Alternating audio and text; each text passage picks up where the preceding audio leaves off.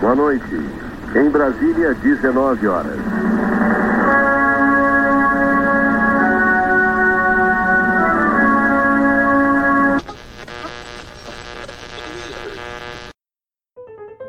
É, é, levar as populações a ter, quando não tem água, ter acesso a álcool. Eu não sei.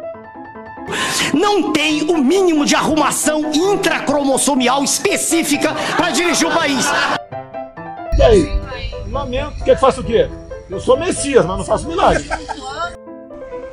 E estaria claro que estaria havendo ali uma interferência política na Polícia Federal, o que gera um abalo na credibilidade. A Web Rádio Feito em Casa apresenta Politicast com Léo Moreira. Minhas saudações a vocês, meus queridos web ouvintes. Tudo bem com vocês? E você já pensou sobre política hoje? Não, né? Então seja bem-vindo ao Politicast. Eu sou Léo Moreira, sou formado em gestão pública e a minha intenção aqui é fazer você se interessar pela política. O cara é sério na bucha, esse é o Léo Moreira. Aê. Bom, hoje é quarta-feira, assim como nos outros podcasts. Hoje é dia 5 de agosto de 2020 e logo após a entrevista com a psicóloga Alice de Carvalho, e que eu recomendo muito a vocês, o episódio 6 do podcast, eu volto agora aos episódios mais comuns, voltados para o conhecimento, mas também expondo a minha opinião. O tema do Legítima Defesa de hoje tem um pouco a ver com o do Papo de Política. Eu não vou explicar muito agora para vocês, vocês vão entender. A temática que eu vou falar hoje é sobre transparência no setor público. Então bora lá que o podcast hoje está bem bacana.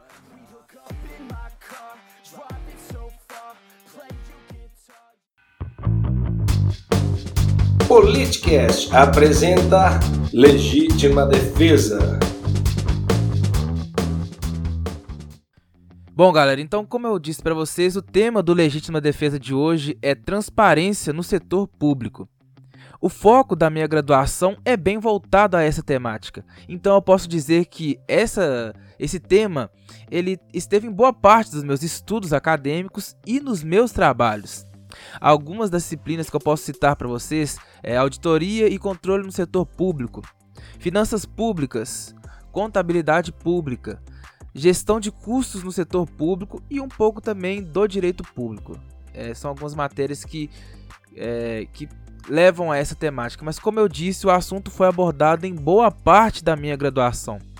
Com isso, eu vou utilizar como base algumas das aulas que tenho salvas e também alguns trabalhos que eu mesmo redigi. Para vocês entenderem um pouco sobre isso, é necessário entender o que seria o princípio da publicidade. O princípio da publicidade é um princípio constitucional, ou seja, é uma regra que está permeada, positivada no maior livro de leis de uma nação, a Constituição. Não há hierarquicamente numa nação alguma lei acima dela. E isso você precisa entender para saber o tamanho e a importância disso no seu dia a dia. Para você novamente se armar contra os políticos, é necessário o conhecimento. Vale lembrar que esse princípio está no artigo 5 da Constituição. Você já deve ter ouvido falar sobre o artigo 5, né? Se não sabe, é o principal artigo da Constituição pela sua importância e pelo seu conteúdo.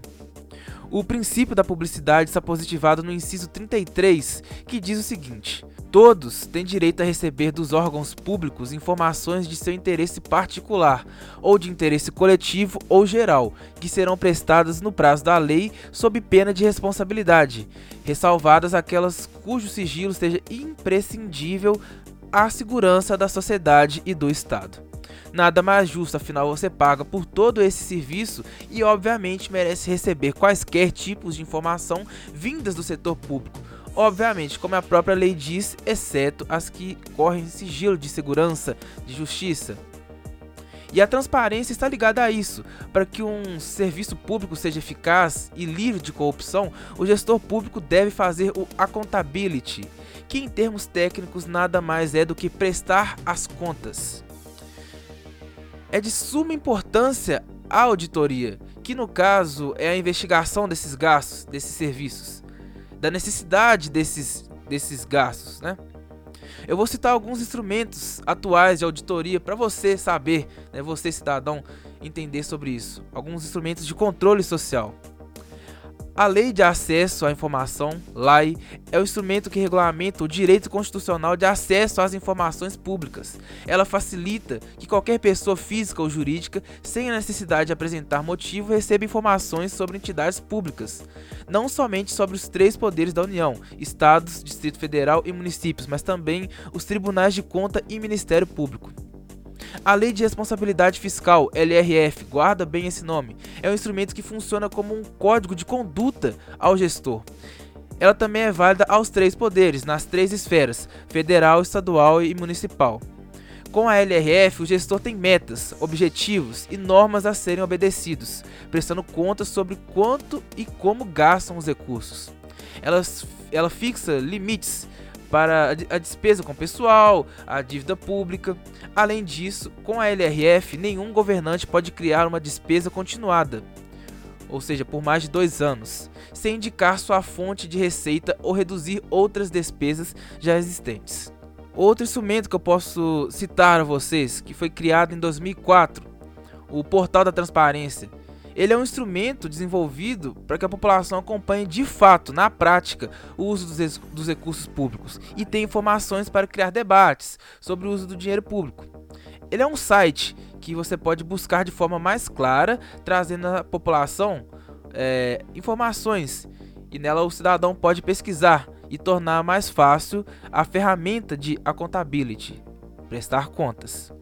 Mas tudo isso só é eficaz, só é efetivo se você, cidadão, se nós investigarmos, termos a vontade de ir atrás do que estão fazendo com o nosso dinheiro. Você pode participar de audiências públicas, onde o gestor se reúne com lideranças e parte da população para decidir certos assuntos. Ficar de olho no portal da transparência, que vale lembrar que ele tem obrigação de ser feito com termos simples para qualquer pessoa poder é, acessá-lo e entendê-lo. E claro, agora você também sabe das leis. Você tem embasamento jurídico para isso. Você é a principal parte do processo público, pois é você que paga por tudo aquilo.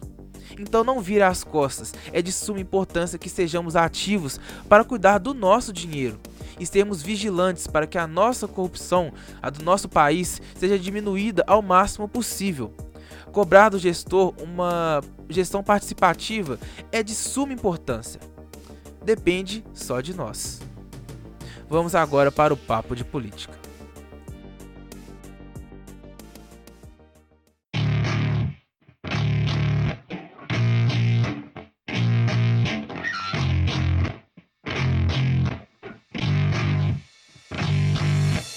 Politicast apresenta Papo de Política. Para começar o papo de política de hoje, eu quero trazer para vocês uma notícia do site Economia UOL. Vocês já devem estar imaginando o que é o que eu tô falando, né? O título é Nota de 200 reais deve facilitar crimes como corrupção, dizem especialistas. Para especialistas e ativistas da causa anticorrupção, a criação da nota de 200 reais, anunciada pelo Banco Central nessa semana, deve facilitar a prática de crimes como a lavagem de dinheiro, Roberto Liviano, procurador de justiça em São Paulo e presidente do Instituto Não Aceito Corrupção, afirma ter certeza de que a nova cédula facilita o transporte e a ocultação de dinheiro vindo do crime de uma forma geral. Aspas, quando você fala em nota de 200 reais, a mão de obra para o transporte em dinheiro fica muito mais fácil, afirma. Já a diretora de administração do Banco Central, Carolina de Assis Barros, diz o contrário, que independe do valor das cédulas para a corrupção. Vale lembrar só como um respaldo que eram produzidas nos Estados Unidos até 1946 notas de até 100 mil dólares, mas o presidente da época, Richard Nixon, proibiu o uso por serem usadas em transações entre bancos ou pelo crime organizado. Minha opinião, infelizmente eu não posso dizer nada mais como um leigo diria, até porque eu não tenho conhecimento suficiente sobre economia. E espero que você, meu web ouvinte do podcast, me diga se estou errado. Já disse no início do projeto e repito agora: o que digo aqui não é verdade absoluta. Sou só um cidadão que quer mudar a política e ter voz. Enfim, a criação de novas notas, ao meu ver, pode ser até bom, pelo fato de que um custo, é um custo menor produzir o dinheiro e estamos em época de reduzir custos. Mas eu vejo com outros olhos, além do óbvio que num país onde há corrupção crime organizado, é uma questão lógica que um volume menor de notas facilita muito mais a lavagem de dinheiro e a ocultação, a jogada para debaixo dos panos. Mas também penso na desvalorização da moeda. Repito, posso estar errado e não significa que vão fazer isso, mas isso não dá margem para que possamos produzir mais dinheiro? Não ficaria muito mais fácil produzir uma quantia maior de dinheiro nesse caso? Não que irão produzir só notas de 200, óbvio que não, mas minha opinião é receosa quanto a isso. Um medo muito grande de a longo prazo gerar uma inflação, problema que estamos acostumados e lutamos desde que o Brasil é Brasil. Minha opinião é essa, por favor me refutem. Não quero ter razão, até porque a razão seria o pior para a nação. Segundo fato, e esse me deixa um pouco mais pé da vida. Notícia da BBC. Tami Miranda é escolhida como o pai de 2020 pela Natura ameaças de boicote, palavrões e ofensas chegaram ao tipo dos assuntos mais discutidos nas redes sociais nessa semana, depois que o ator e empresário Tami Miranda, de 37 anos, virou garoto propaganda de uma campanha de Dia dos Pais. Figuras como o pastor Silas Malafaia e o deputado federal Eduardo Bolsonaro disseram que Miranda não poderia ser pai do pequeno Bento, de seis meses, pelo fato de ele ser um homem transexual Influências conservadores convocaram seguidores a nunca mais comprarem produtos da Natura responsáveis pela ação. Os ataques foram um sucesso para a Natura, cujas ações se, se valorizaram em 1,5 bilhão até a última quinta-feira, segundo reportagem da revista Forbes. É engraçado que os haters acabam fazendo tudo isso as pessoas que são contra é que deram visibilidade, essa visibilidade toda. Avalia o filho da cantora Gretchen em entrevista à BBC News Brasil. Pois é, eu devo estar vivendo uma realidade alternativa, onde o maior problema do país e o assunto onde as pessoas estão gastando energia é sobre o Tami Miranda. Olha, eu sempre fui o tipo de cara conservador e quem me conhece sabe, mas ultimamente não tenho tido paciência para esse tipo de coisa sinceridade. Vocês estão pagando de bobos. Pegam a razão, rasgam, consomem com ela. Não tem cabimento. Eu tenho a opinião do seguinte: se ele quer adotar, que adote. O que vocês têm a ver com isso? Eu não quero saber o que ele faz na casa dele. O lar dele é asilo inviolável. Artigo 5 inciso 11. Lembram? Gente, nós temos que parar de preocupar com o que os outros fazem. Eu entendo sim que é algo religioso, e eu não vou discutir religião aqui com quem quer que seja, mesmo eu sendo um cara cristão. Mas vocês não são Deus. Vocês não devem julgar seja quem for. E se eu estiver errado, que Deus me perdoe. Mas para quem acredita, assim como eu, o juiz é ele. E não vocês. Ninguém, ninguém mais no mundo é juiz. Vocês não pensam tanto no que dizem que, repito, o boicote deu errado. Eu não sou contra a luta dos caras quererem boicotar, isso é democrático, não concordo, mas sempre lutarei por esse tipo de liberdade. Agora, eu trago dois fatos para finalizar esse assunto. Para você, o que é pior? Uma criança viver sem família em um orfanato ou estar com uma família, seja de é, heterossexuais, homossexuais, transexuais, seja como for?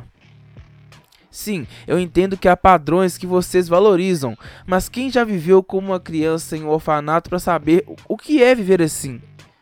Empatia, simplesmente. Entendo novamente que não é o tipo de pai padrão, um transexual, mas segunda coisa que lhes trago, novamente, o boicote foi um fracasso. Vocês só caíram numa jogada de marketing, onde deram ibope para uma coisa que não cabe a vocês, e foi um sucesso para eles.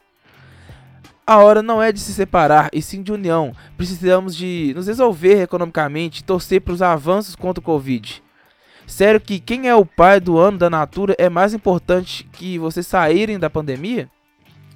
E mais, antes de vocês pensarem se vocês são contra ou não a um tipo de padrão, pense: você está dentro de todos os padrões? Será que estar dentro de todos os padrões não seria algo muito mais minoria do que qualquer coisa? Eu, eu sei que não estou dentro de muitos padrões. Estou ciente disso. Enfim, finalizo e repito: lutarei até o fim para vocês terem a liberdade de expressão, mas vamos utilizar com consciência. Temos coisas mais importantes para preocupar. É isso aí, galera. Agradeço a todos vocês que ouviram o podcast até o final. Muito obrigado mesmo. Sigam arroba politicast com temudo no Instagram e também arroba rádio web feito em. E não se esqueçam, nós, nós somos a ordem que fará o Brasil ter progresso. E nós lutaremos até o fim. Muito obrigado e até o próximo programa.